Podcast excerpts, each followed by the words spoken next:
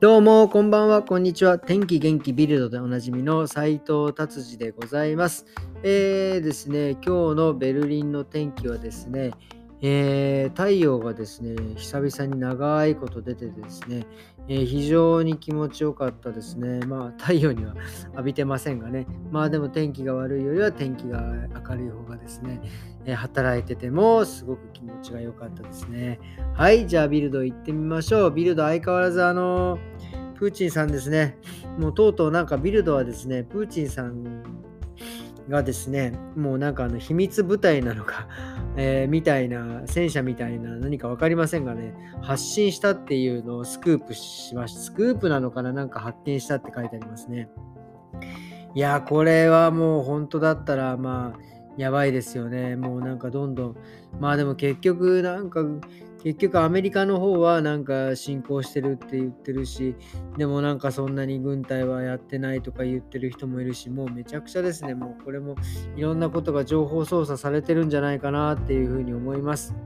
えーでもですね、その中でもですね、まあ、えーウクライナの右側の方ですね、東側の方、ね、ドネツク人民共和国の、え指導者ですね、これはデンスさん、デニスさんとかっていう読むのかな、方がね、えーおっしゃってますね。あのもうウクライナは、えーうちから出ていけと。言っておっしゃっておるんですがですね、えそこにウクライナ軍はね、誰一人いないっていうね、これも完全にあのもうあのプーチンさんの手下みたいな感じですよね。もうなんか戦争するきっかけを作ってるっていうね、えーことをやっておるわけですね。本当にもうなんかあの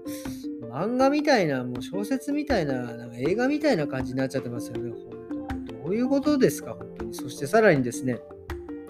あのヨーロッパとドイツに住んでる人たちには本当バッドニュースですけどですね、えードイツと、えーロシアのね、パイプ、まあそのガス、天然ガスをね、えー運ぶパイプがですね、これが来ればね、だいぶあのガスなんかもですね、えー安くなるという感じだったんですけど、これはパイプ作業が中止です。なのでね、資源が入ってこないっていうことですよ。これ本当にもう、もう早くももうなんかどんどん影響が出てきておりますね。この戦争も本当に、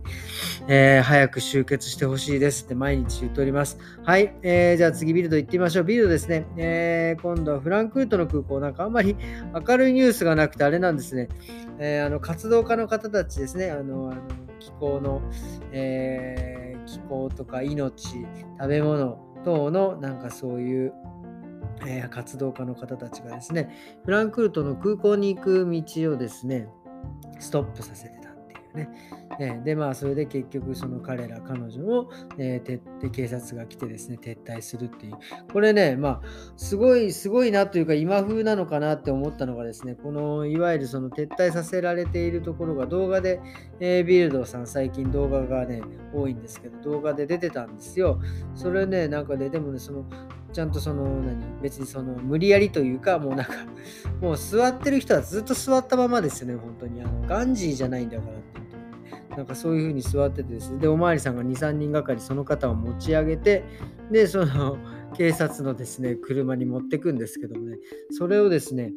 えーおまわりさんが、ねその状況をちゃんとビデオで収めてるんですよね。そのいわゆる殴ったり蹴ったりしてないとか暴言を吐いてないとかですね。まあだからその現状、そういうふうに運ばれたという現状をちゃんと正確に証拠を取るというね、ことをね、もう、いや、そういうの、まあもちろんそうなんだろうけど、すごいなと思いましたよね。まあ後からいろいろ言われてもね、あれなので、まあそういうふうに取ってるんだなっていうね、まあこういうのがあればね、もちろんその、え事実と違うことが言えたりとか、ね、言え言えなくなるとか、まあいろいろ物議は醸し出されますけど、でもまあこれはね、証拠としてすごく、えーいいあれだなっていうふうに思いました。はい、そういうことでですね、今度はですね、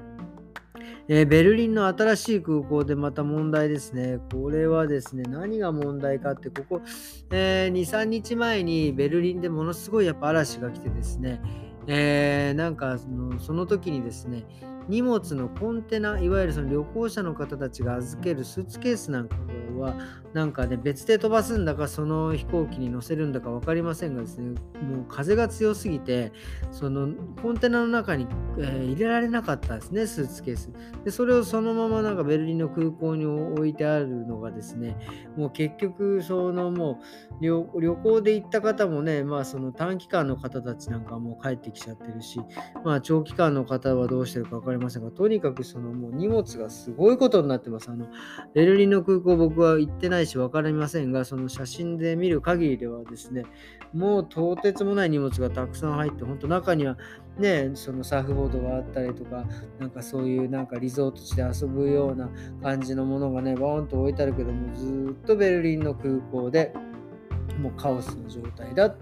いうのを書いてありますね。なのでですね、あのー、まあ、なるだけね、手荷物で、えー、行ける方はですね、えー、手荷物で旅行に行った方が、まあ、そういうのよっぽどでしょうけどね、ねの方がいいんじゃないかなということです。はい、えー、今日はですね、なんか何か、何を話そうかなと思って、もうずっとね、えー、ビルドを今読みながらですね、いろいろ考えてて、まあ、最後にスーツケースのね、えー、が出てきたのでね、なんか、そういえば旅行したいな、でも本当コロナが始まってから、えー、全然旅行行ってないし、まあ、春にね、ちょっとこう、何でしたっけ？あ、秋か、にあの、バスタイ橋って言ってね、なんかその、えー、すごい崖にある橋をね、え、ドレスデンの近くに行ってですね、見に行った。ら、すごいすごい、まあ、すごい橋だったし、まあ、久々のね、なんかベルリンから出たっていうのでね、えー、面白かったなと思って、まあ、また、もうね、だいぶ緩和もされてますしね、もうすぐイースターなんでね、やっぱりちょっとどっか行きたいなと、やっぱり思っていてですね、まあ、そういえばお客さんとですね、まあ、なんかそんな話をするわけですよ。今年のイースターなんかどうするんですかって、まあまあだいぶ先ですけどね、まあ、2ヶ月、3ヶ月ぐらい。2ヶ月ぐらい先か。もうね、もう大、ほぼほぼドイツ人の方、もうイースターの計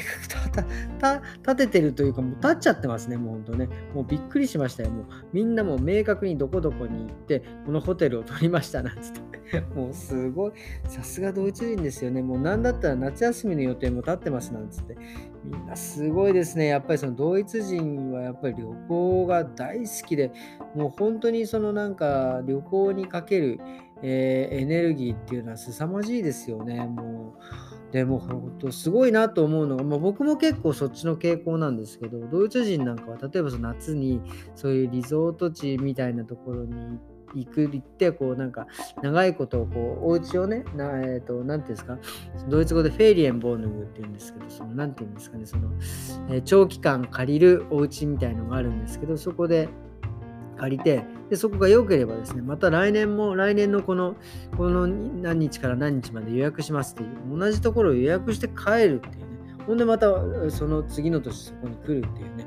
なんか結構ね、ドイツ人すごいなっていうふうに思ってたんですけど、僕もなんかね、なんか考えたらね、結構そういう傾向にあるなと思って、別に僕同じところ何回行ってもいいし、で、なんかあとは、何ていうんですか、レストランとかでもね、なんかもう、これ食うときはここみたいな、中華行くときはここ、日本食食べるときはここみたいなね、